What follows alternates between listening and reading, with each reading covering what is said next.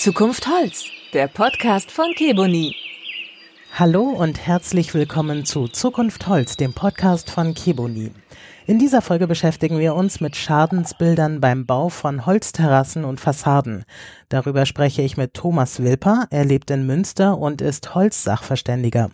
Er wird unter anderem von Gerichten hinzugezogen und übernimmt auch bei großen öffentlichen Projekten die Planungsleistungen im Holzbereich.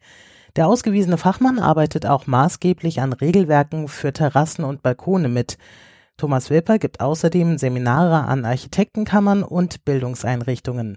Hallo, Herr Wilper. Hallo, Frau Gregor. Schäden am Holzbau, das ist ja ein riesiger Bereich. Können Sie kurz erläutern, was damit reinfällt? Ja, oftmals sind Bauschäden Mängel, die von Endkunden, von Bauherren definiert werden, die einfach äh, nichts anderes sagen, dass die mit ihrer Leistung, die erbracht worden ist von einem Handwerker, nicht zufrieden sind. Aber oftmals ist das eben auch so, dass, dass es eigentlich kein Mangel ist, sondern dass bei bestimmten Produkten wie bei Holz eben natürliche Merkmale als Mangel aufgelistet werden und das ist dann für einen Kunden eben nicht akzeptabel und er ist enttäuscht über das, was da ihm versprochen worden ist. Worauf muss ich denn achten bei einer Holzfassade, wenn sich zum Beispiel die Farbe verändert und ich das nicht erwartet habe? Also ganz wichtig ist, dass man mit dem Hersteller, mit der Industrie und dem Handwerker eben darüber spricht, ob diese Bilder, die für diese Beratung verwendet werden, auch das wiedergeben, was die zukünftigen Eigenschaften der Produkte sind. Also sprich bei einer Fassade nicht nur das neue, gerade erstellte Objekt, sondern dann eben auch Bilder existieren von, von ähnlichen Objekten, die vielleicht schon drei, vier, fünf Jahre alt sind, die dann eben zeigen, dass es schön grau geworden ist, aber dass man auch eben sehen kann, dass Dach über Überstände oder Balkone, die bei Objekten ja oft auch sind, gerade wenn es in mehrgeschossige Bauweise gehen, dass man darunter dann eben keine gleichmäßige Vergrauung eben bekommt. Und das ist dann eigentlich die ehrliche Beratung, die auch über Bilder, Marketingbilder sozusagen als zugesicherte Eigenschaft zu werten sind. Da sollte man mit allen Beteiligten drüber sprechen im Vorfeld. Wenn ich Vergrauung aber nicht akzeptieren möchte, muss ich dann eine chemische Nachbehandlung oder gegebenenfalls etwas anderes als Holz akzeptieren? Ähm, ja, das ist dann eben auch möglich. Also gerade auch die über diese Modifizierung wird ja oftmals eben darüber gesprochen. Modifizierte Hölzer wie eben Kebuni, die ja ganz bewusst eben auch in der Marketing-Sache schöne vergraute Bilder eben zeigen. Aber oftmals ist das eben auch so, dass bei modifizierten Hölzern wie zum Beispiel Thermoholz Esche eine Esche sehr hell ist im Ursprungszustand, mhm. aber durch diese thermische Behandlung in der Modifizierung sehr dunkel wird. Das ist aber keine Farbe. Da muss man eben aufpassen, dass über diese Modifizierung nicht gemeint ist, dass die Farbe verändert wird. Wenn man eben eine Farbgestaltung, das geht eben auch, dann sollte man von vornherein über eine farblich behandelte Fassade zum Beispiel sprechen oder farblich behandelte Sichtblenden und ähnliche Sachen. Da gibt es auch bestimmte Produkte. Und wenn einem das Ganze alles nicht zusagt oder man sagt eben, ich möchte nicht regelmäßig streichen, dann müsste man über solche Materialien drüber nachdenken, wie zum Beispiel WPC oder naturfaserverstärkter Kunststoff, wie der neue Begriff dafür eben ist, die in der Fassade sowie auch in der Terrasse und im Sichtschutz angeboten wird. Da haben Sie dann eine lange Farbstabilität. Sie haben jetzt direkt schon WPC angesprochen. Das zählt ja zu den neuen Materialien. Es wird viel Werbung dafür gemacht. Sind diese Produkte denn eine gute Alternative zum reinen Holz? Äh, teilweise ja. Also oftmals ist das aber so, dass mittlerweile von mehreren Handwerkern sogar diese neuen Produkte schlecht geredet werden, weil die sich gar nicht im Vorfeld mit den ganzen Eigenschaften der Produkte beschäftigt haben. Also sprich, ähm, oftmals haben die irgendwas gehört, aber die Schäden, die Bauschäden, die entstanden sind, sind eigentlich dadurch entstanden, dass zum Beispiel ein Handwerker eine Montageleitung nicht gelesen hat. Und äh, die Produkte funktionieren, je nachdem. Es ist auch kein Allheilmittel. Also auch diese WPC-Produkte haben ihre Eigenschaften und auch Einschränkungen. Zum Beispiel wird oftmals für eine Dachterrasse werden die wenigsten WPC-Produkte von den Herstellern freigegeben. Dann sollte man lieber im Holz nehmen. Aber es funktioniert schon. Es ist eine Alternative. Und das sollte im Vorfeld eben schon klar sein. Was möchte ein Endkunde wirklich eben haben? Pflegefreiheit. Pflegefrei kann es ja ich nehme ein schönes Holz, was schön vergraut. Auch das ist dann optisch schön. Ich muss es nicht streichen. Und da kann man auch mit diesen modifizierten Hölzern auch ein neues Material, aber oftmals wird mit diesem WPC das neue Material angesprochen. Das ist aber gar nicht so neu. Mittlerweile gibt es, ich selber habe 25 Jahre Erfahrung da drin, aber es gibt Hersteller, die über 30 Jahre schon WPC herstellen. Sie haben gerade Montageanleitungen angesprochen, die sind sehr wichtig. Wer muss die kennen und worauf sollte der Endkunde bzw. der Bauherr achten? Ja, der Bereich, gerade was eine Fassade angeht oder eine Terrasse, sind teilweise noch sehr junge Bereiche, was Regelwerke eben angeht. Zum Beispiel gibt es im Terrassenbereich erst seit 2008 Regelwerke, wie zum Beispiel die Fachregel 02 Bund der Deutschen Zimmerer oder eben auch die Terrassenbalkonbroschüre vom Gesamtverband Holz in Berlin. Das sind eigentlich sehr neue und die Fassade ist auch im Regelwerk seit 2006, 2007. Da sind diese neuen Materialien gar nicht aufgeführt. Das heißt, alles, was WPC angeht oder auch die modifizierten Hölzer sind in diesen Regelwerken nicht aufgeführt. Und es ist auch so, dass die meisten Handwerker, die diese Produkte hinterher montieren, das in ihrer Ausbildung nicht gelernt haben. Also diese Bereiche sind nicht abgedeckt in der Berufsausbildung. Mhm. In der Meisterprüfung nicht. Und somit haben die Leute das nicht gelernt. Und das ist eben wichtig, dass jeder Beteiligte, gerade die Ausführenden, sich die Montageanleitung anschauen, durchlesen im Vorfeld, weil da steht eben auch drin, wofür ich das einsetzen darf. Auch der Verkäufer sollte in der Beratung diese Montageanleitung eben auch schon kennen, gerade wenn er nur die Endkunden berät und nicht kein Handwerker. Das bedeutet dann eben in der Montageanleitung, der Hersteller steht eben auch drin, welche Eigenschaften, wie kann ich es ausbauen, welche zusätzlichen Maßnahmen Maßnahmen oder auch Zubehöre sind erforderlich, wie zum Beispiel eine Befestigung auf dem Boden. Solche Sachen stehen in den Montageanleitungen drin. Und, na klar, auch oftmals Wartungsanleitung. Das heißt jetzt nicht Wartung äh, wenn Sie ein Produkt haben, das ist sehr dauerhaft. Aber Wartung bedeutet eben auch, dass ich zum Beispiel regelmäßig reinige, wenn ich eine Terrasse habe, weil Moosbildung, Grünbelag ist eben grundsätzlich eine rutschige Eigenschaft. Sieht nicht schön aus. Das heißt nichts mit der Haltbarkeit, sondern mit der Nutzung hat das was zu tun. Und das steht oftmals in der Montageanleitung, die jeder durchlesen sollte. Und wenn ein Objekt fertiggestellt ist, zum Beispiel vom ausführenden Handwerker, sollte man unbedingt dem Endkunden diese Montage Montageanleitung, diese Pflegeanleitung, die oftmals zusammen in einer Einheit sind, übergeben, damit der Kunde auch wirklich weiß, ob er in einem Jahr nochmal reinigen muss, dass er Fugen saubern muss und ähnliche Sachen. Dafür ist das eine ganz wichtige Sache für alles, auch für Architekten, auch in der Planung. Der Planer sollte sich im Vorfeld schon diese Montageanleitung anschauen, damit er auch weiß, wie kann er eventuell diese Konstruktion wählen, kann ich das für einen Teich einsetzen und ähnliche Sachen. Auch solche Sachen stehen da alle drin. Erleben Sie das oft? Sie sind ja äh, Sachverständiger für Holz, dass die Leute äh, sich was ausgedacht haben, sagen, ich möchte das so und so haben und alle Beteiligten sozusagen machen mit und dann gibt es einen Schaden, weil diese Anleitung zum Beispiel nicht bedacht wurde.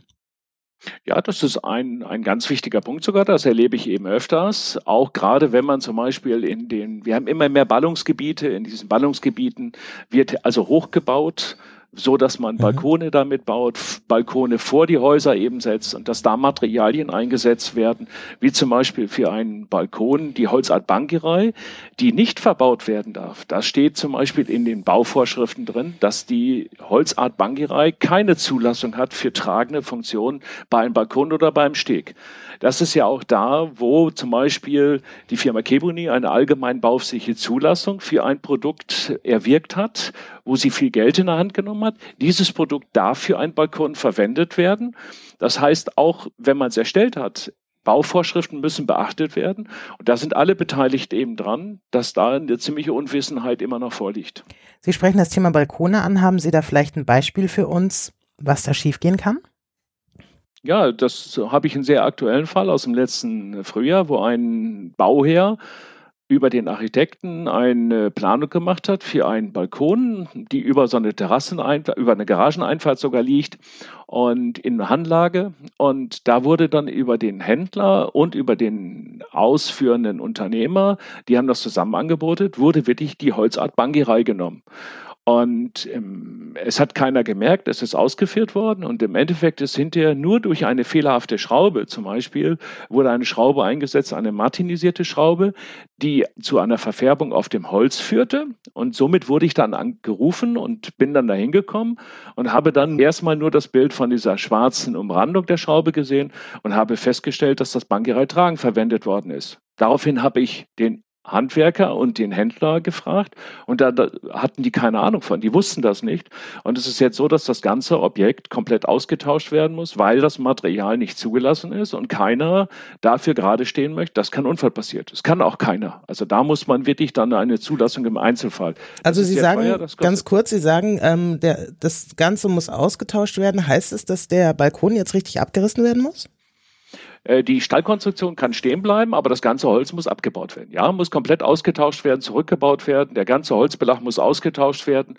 Und da kommen dann eben bestimmte Hölzer äh, nur in Frage, die dementsprechend zugelassen sind oder einen Nachweis wie eine allgemeinbaufsichtige Zulassung haben. Kann man sagen, welche Hölzer für die Balkonbaukonstruktion sozusagen nicht zugelassen sind? Das sind sogar viele Hölzer. Wir mhm. haben in Deutschland ja von den Laubhölzern haben wir zum Beispiel eigentlich nur noch eine Eiche, die äh, zugelassen ist, mhm. aber diese Eiche ist nicht mehr so dauerhaft. Das heißt, wenn ich wirklich ein Objekt haben möchte, was 20, 25 Jahre halten kann. Dann komme ich mit einer Eiche oder Lärche und Douglasie nicht mehr zurück, weil die nicht so dauerhaft sind. Und dann haben wir zum Beispiel in Deutschland keine Hölzer, auch keine Rubinie, keine äh, Kastanie. Die Edelkastanie sind alle nicht zugelassen. Also muss man entweder entscheiden, dass ich eine kürzere Nutzungsdauer habe, wenn ich Lärche oder Douglasie oder die Eiche nehme, oder es bleibt mir nichts anderes über, auf bestimmte Holzarten im Tropenholzbereich zu gehen. Oder eben wie Keboni mit einer allgemeinen bauaufsichtlichen Zulassung. Tropenholz ähm, sind da also es gibt ja auch Hölzer, die quasi nicht mehr verwendet werden dürfen aus, aus Umwelt- und Nachhaltigkeitsgründen. Und bei Tropenholz geht bei, klingelt bei mir immer so ein Glöckchen, äh, beispielsweise Mahagoni oder sowas. Ähm, gibt es da Hölzer, die erlaubt sind und welche, die ja, es gibt natürlich wie die Holzart Teak, die ist erlaubt für tragende Konstruktion, mhm. aber Teak zu bekommen in vernünftigen Qualitäten oder nachhaltig mit diesem Zertifikat ist ein bisschen schwierig. Ähm, also von daher sind, sind bestimmte Hölzer, die dürfen zwar alle noch gehandelt werden, aber mit dem Nachweis, wo die herkommen, Legalitätsnachweis, also sprich die EUTR-Richtlinien, das Holz, was in Deutschland verbaut wird, nachhaltig äh, abgebaut wird. Und oftmals geht es eben an diesen Objekten nicht vorbei oder man muss dann eben FSC oder PFC-zertifizierte Produkte verwenden, gerade im öffentlichen Bereich, was die Kommunen angeht. Mhm. Jetzt haben wir über die ganzen Schäden quasi geredet, wenn sie eingetreten sind. Worauf kann ich denn achten, dass mein Holz, in welcher Form meine Konstruktion, die ich verbaut habe, möglichst lange schön bleibt? Wenn man normale Hölzer eben hat, äh, wie Lärch oder Douglasie, ich kann die zwar ölen, äh, in der Terrasse will ich sie ölen, in der Fassade habe ich eine Lasur. Man muss nur berücksichtigen, dass diese Farbe, das Öl für eine Terrasse oder auch die Lasur kein Holzschutz ist, sondern sie ist nur eine optische Veränderung. Das heißt, sie hat eine bestimmte Verschmutzung verhindert sie, aber sie ist keine Verlängerung der Dauerhaftigkeit, was oftmals auch in der Beratung im Handel teilweise angesprochen wird. Also das heißt, diese Farbe wird aufgebracht, sie verändert hält sich so, dass erstmal ein relativ guter Schutz da ist. Aber in der Terrasse bedeutet das, dass ich mindestens einmal im Jahr nachölen muss, um diese Farbstabilität zu erhalten. Und in der Fassade oder bei Sichtschutzelementen komme ich länger mit aus. Aber ich sollte zum Beispiel bei Hagel, Umwelteinflüssen, also wie ein Hagelschaden, sollte ich regelmäßig prüfen. Wenn ein Schaden vorliegt, muss ich dann nachstreichen. Also man muss sich darüber im Klaren sein, wenn ich die Farberhaltung haben möchte, muss ich eben streichen oder alternativ, ich lasse es vergrauen, äh, dann brauche ich keine Pflege. Also im Prinzip ist das Streichen nur für die Optik da. Das Holz würde trotzdem halten. Genau. Es gibt zwar eine Holzschutzlasur, aber diese Holzschutzlasuren sind äh, minimal ausgerüstet, weil wir sollen eigentlich kein, kein Gift anwenden. Mhm. Und darum gibt es dann eben zwar eine Holzschutzlasur, ist aber nicht der klassische Holzschutz, wie über eine Modifizierung das Holz dauerhaft gemacht wird. Das erreiche ich mit einer Holzschutzlasur nicht. Dazu müsste ich dann eine Kesseldruckimprägnierung, also Gift eben ansenden, oder eben eine komplette Veränderung der Struktur, wie es eben bei der Holzmodifizierung Kebuni, Akoya oder Thermoholz eben entsteht. Können Sie das erklären, wie zum Beispiel die Modifizierung von Kebuni funktioniert? Ja, das wird ein Produkt genommen, wie zum Beispiel eine skandinavische Kiefer oder die neuseeländische Kiefer, die in einem aufwendigen Prozess äh, vorbereitet wird, das Material. Dann wird das eben unter Druck gesetzt und unter, mit Wärme behandelt. Und ein Medium, wie hier zum Beispiel ein Bioalkohol, wird bei Kebuni verwendet. Der wird da reingepresst, wird Dementsprechend durch die Hitze härtet er aus und verändert die dauerhaft die Struktur des Holzes, sodass keine Pilze sich mehr so schnell ansiedeln können. Und dadurch wird die Dauerhaftigkeit teilweise sogar auf die Dauerhaftigkeit wie die Tropenhölzer Dauerhaftigkeitsklasse 1 äh, gebracht und äh, hält damit eben lange, kann auch dann eben vergleichbar eingesetzt werden. Wer entscheidet denn über das Material, das eingesetzt wird? Der Bauherr oder der Architekt im Endeffekt ist es na klar der Bauherr, der endgültig diese Entscheidung fällen muss. Es hat auch was mit Preisen zu tun, aber es wäre na klar auch schon so, dass in der Planung der der Planer, der Architekt ist derjenige, der eigentlich schon diese Eigenschaften oder die Wünsche der Kunden berücksichtigen sollte. Man kann es nicht so genau sagen. Oftmals ist das, wenn ich einen Kunden berate, einen Bauherrn als Architekt oder als Verkäufer oder als Handwerker, sollte ich auch immer nachfragen, was erwarten Sie denn? Welche Erwartung hat der Bauherr? Wie lange soll das Produkt eben halten? Wenn er sagt, ja gut, ich bin jetzt meinetwegen 60 Jahre alt, ich will noch 20 Jahre da was von haben, dann weiß man, er will aber nicht noch einmal wieder anfangen. Junge Bauherren, die jetzt gerade das erste Haus bauen, äh, da kann man nicht von erwarten, dass sie über 30 Jahre sofort eben sprechen. Da muss man eben auch akzeptieren, wie viel Geld hat jeder zur Verfügung, was möchte er eben haben. Aber das fängt schon in der Beratung über den Katalog an, wie wie da bestimmte Sachen wiedergegeben wird.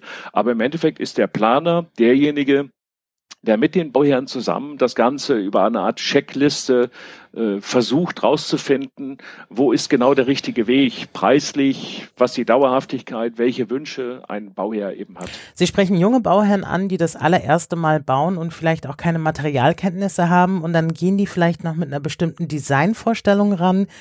Ist das etwas, was sich widersprechen kann? Ja, also Design ist ein sehr gutes äh, Stichwort, weil es eben eigentlich darum geht, oftmals wird ja für Holz eben gesagt von vielen Leuten, Holz ist altbacken, ist kein Zukunftsmaterial, man kann keine vernünftigen Konstruktionen eben machen.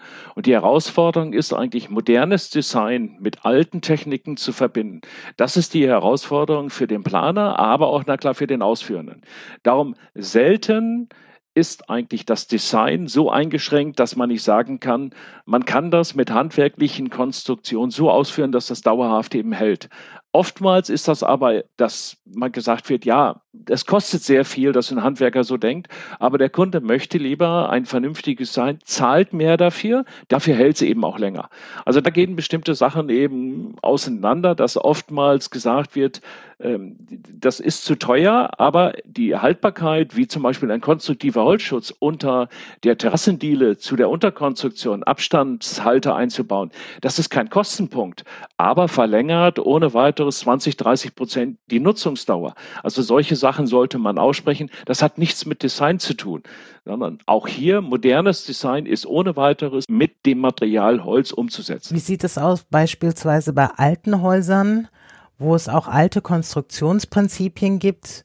Widerspricht sich das auch mit Designvorstellungen? Ja, man sollte dann eben prüfen, oftmals wird gerade bei alten Konstruktionen wurden sehr große Dimensionen eingesetzt als Träger, wurde auf Holz gesetzt. Es wurde zum Beispiel eben nicht mit Stahl verbaut, also Stahl, Aluminium. Ich sehe auch eine sehr große Chance in der Sanierung eben Hybridbauweise anzuwenden, wie Aluminium in Holz, schmale Auflageflächen, aber unten drunter zum Beispiel Aluminium oder Stahl als tragende Elemente einzusetzen, die lange halten, dass gerade auch in der Sanierung bei solchen Sachen was umgesetzt umgesetzt wird. Und ich habe mehrere Objekte, die zum Beispiel mit Eiche gebaut worden sind. Ein großes Objekt mit über 1400 Quadratmeter Eiche, was nach acht, neun Jahren so weit verfault war, dass es saniert werden musste. Es wurde eben jetzt komplett saniert über drei Jahre. Eine Stahlkonstruktion, darauf wurde Keboni eben als Unterkonstruktion gelegt und obendrauf wurde zum Beispiel auch eine Lerche gelegt, die dementsprechend geeignet war, um auch solche Kombinationen auch im öffentlichen Preis preislich drauf, in der Sanierung drauf einzugehen. Aber man sollte immer den konstruktiven aktiven Holzschutz und ein vernünftiges Material nehmen, was wirklich die Dauerhaftigkeit ermöglicht. Aber da ist entscheidend die Konstruktion, nicht nur das Material. Mhm. Welche Rolle spielen denn Handwerker zum Beispiel in Bezug auf die Haftungsfreistellung? Das äh, geht eigentlich schon da los, wenn bestimmte Objekte ausgeführt werden, dass ein Handwerker von vornherein eben wissen muss, was wird übers Baurecht vorgegeben Ähm, und wenn er dagegen verstößt, braucht ein Handwerker eine Haftungsfreistellung. Ich bringe mal ein einfaches Beispiel, wie mhm. zum Beispiel eine Terrasse, die parallel vor der Fensterfront eingebaut wird. Kein Kunde, kein Bauherr möchte auf einer Terrasse von sechs Meter ein Gefälle drin haben, was vorgeschrieben ist, diese zwei Prozent Gefälle. Aber das möchte kein Kunde, weil bei sechs Meter würde er dann zwischen sechs und zwölf Zentimeter Höhenunterschied drin haben. Und dann sagt er, mir läuft ja der Kaffee aus der Tasse raus. Also das möchte keiner. Und in dem Moment muss der Handwerker schon sagen, er muss das Regelwerk einhalten, was diese zwei Prozent fordert. Also braucht er eine Haftungsfreistellung. Und er muss dem Kunden darauf hinweisen, dass er sagt, auf Ihren Wunsch wird die Terrasse so ausgebaut, aber er muss auf die Folgen darauf hinweisen. Und das ist oftmals der Fehler, was der Handwerker macht. Er sagt einfach der Kunde, ja, Sie wollten das ja so, aber er muss viel mehr darauf geben, er muss auf die Folgen darauf hinweisen. Das heißt, er muss sagen, ja, Sie, wir können das so ausführen, Sie müssen dann mit Pfützen rechnen, Sie müssen mit einem Grünbelag da auf der Fläche drauf rechnen und Sie haben einen erhöhten Pflege- und Reinigungsaufwand. Wenn der Kunde das akzeptiert, und er das schriftlich über die Haftungsfreistellung macht, dann hat er auf diese Möglichkeiten darauf hingewiesen, was passieren kann. Und dann sollte das eben auch vernünftig funktionieren. Und dann im Prinzip, wenn was passiert, dann äh, ist der Handwerker raus aus der Haftung, weil er sich das hat schriftlich geben lassen, dass er vorher darauf hingewiesen hat und damit ist er raus eigentlich. Genau, alles, mhm. was Abweichungen zu den Regelwerken sind, muss er darauf hinweisen. Auch die Barrierefreiheit ist genau das Gleiche. Also barrierefrei, möglichst ebenerdig aus dem Wohnzimmer auf die Terrasse zu gehen.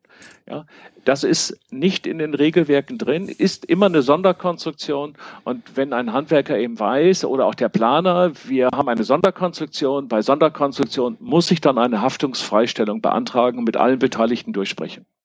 Und welche Folgen hat denn so eine Nichtbeachtung? Also äh, gesetzt den Fall, wir haben jetzt den Bauherrn, der will einfach seine Idee durchsetzen über das Regelwerk hinaus, unterschreibt dem Handwerker diese Haftungsfreistellung und dann tritt ein, was der Handwerker gesagt hat. Was, was, womit muss der Bauherr rechnen?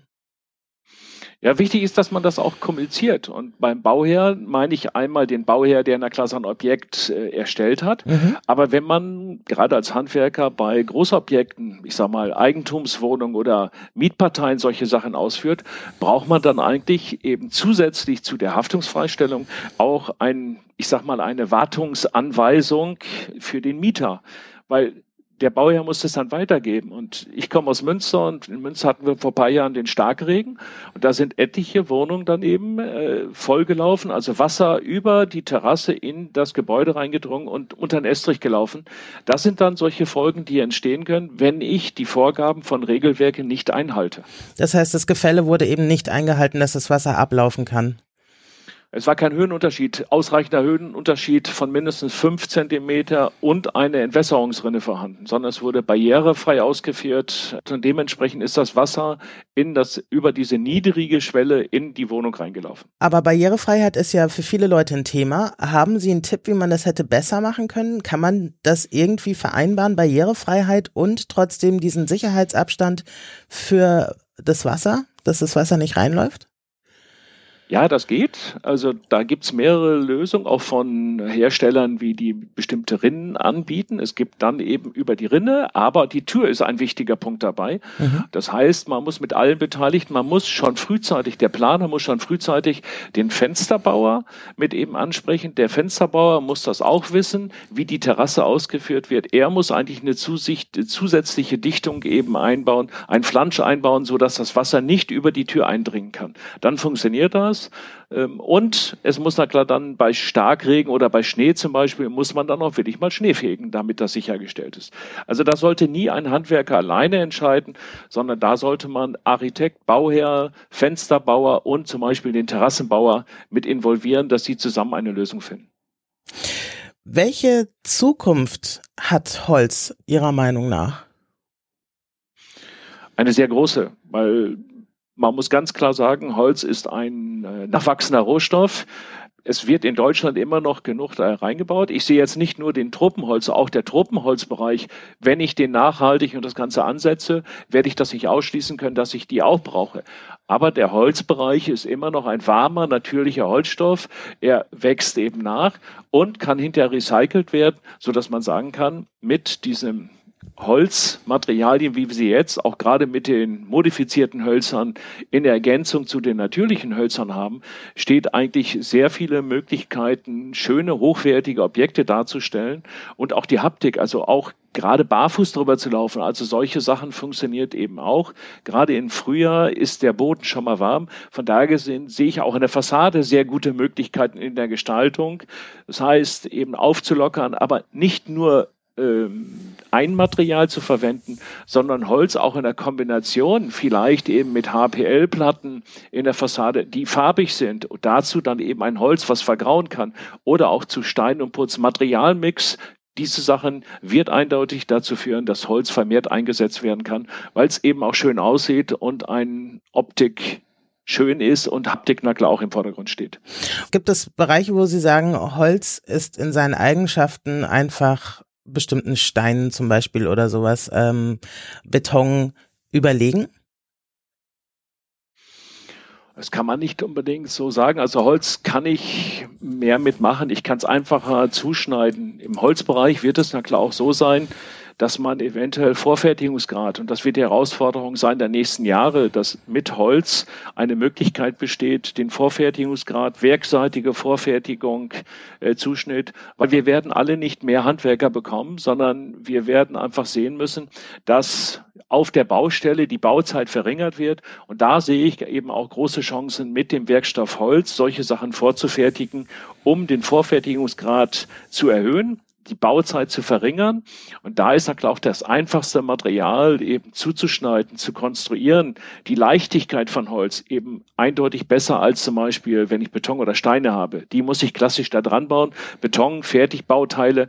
Aber das ist dann ganz andere Optik, als wenn ich was mit Holz bauen würde. Es gibt Leute, die denken bei einer Holzfassade, das könnte leicht brennen. Stimmt das oder ist das eher ein Vorurteil und überholt? Ist so ein bisschen überholt, weil wir in Deutschland mittlerweile auch bis äh, 22 Meter Höhe bauen dürfen. Also äh, Mehrfamilienhäuser können wir da auch mitmachen. Es ist eigentlich die Konstruktion, die das Entscheidende ist. Man muss Brandsperren einbauen oder ähnliche Sachen. Aber es ist auch so, dass man gerade in mehrgeschossigen Bauweisen mittlerweile sehr viel Holz einsetzen kann. Und es gibt sehr gute Dokumentation. Leider ist es da so, dass die Unwissenheit von vielen Leuten, was den Brandschutz angeht, mit Holz eine vernünftige Konstruktion zu machen, eigentlich so ein bisschen im Hintertreffen. Es wissen noch nicht so viele. Und da ich auch in der Schweiz teilweise tätig bin, in der Schweiz gibt's da viel mehr. Die sind ein bisschen weiter, weil es mehr ein klassisches Holzland ist, genauso wie die Skandinavier, wie Norwegen und mhm. ähnliche Sachen. Das heißt, man kann mit diesen Materialien ohne weiteres Holzbauweisen eben tätigen, ohne dass man brandschutzmäßig Probleme bekommt. Gibt es einen Vorteil bei modifizierten Hölzern in Sachen Brandschutz? Das hat eher ein bisschen was mit dem Gewicht zu tun. Mhm. Es ist weniger. Also in der Fassade ist es die Konstruktion. Das hat auch nichts mit dem Material, also wenig mit dem Material mhm. zu tun, sondern vorwiegend ist es eine Konstruktionssache. Aber es geht na klar einmal in der Fassade, aber brandschutzmäßig, was auch ziemlich eben unbekannt ist, wie man zum Beispiel bei Dächern was macht. Also da gibt es auch wenige äh, Dokumentation darüber. Ein Haus, wir bauen immer weiter nach oben. Das heißt, Dachterrassen sind gerade hochwertige Objekte ob das in Hamburg ist oder in München ist. Das heißt, sind die teuersten Wohnungen sind oben. Da werden dann Dachterrassen und mit Holz gebaut, weil es teilweise optisch eben sehr ansprechend ist. Da muss man eben ganz gezielt auf die Aufbaukonstruktion drauf achten, wo man eben wirklich sagt, wie kann ich den Brandschutz sicherstellen. Das ist nicht einfach, aber da haben Sie zum Beispiel weitere Anforderungen, was den Windsog angeht. Äh, Windzug in Hamburg ist auch ein schönes Objekt gemacht worden. Windzugssicherung, das geht na klar alles mit Holz. Das muss man nur in der Ausführung vernünftig gestalten. Und da gibt es eigentlich kaum eine Einschränkung, mit Holz diese Sachen umzusetzen. Modifizierte Hölzer haben dann eben, na klar, wenn ich solche Sachen baue, den großen Vorteil, dass sie länger halten, als wenn ich zum Beispiel eine Lerche oder Douglasie einsetze. Da ist ganz sicher der große Vorteil auch in der Fassade, dass modifizierte Hölzer eine längere Haltbarkeit haben, als wenn ich eine Lerche, Douglasie oder solche Materialien nehmen. Thomas Wilper, herzlichen Dank für das Gespräch. Das war Zukunft Holz von Keboni. Danke fürs Zuhören und bis zum nächsten Mal.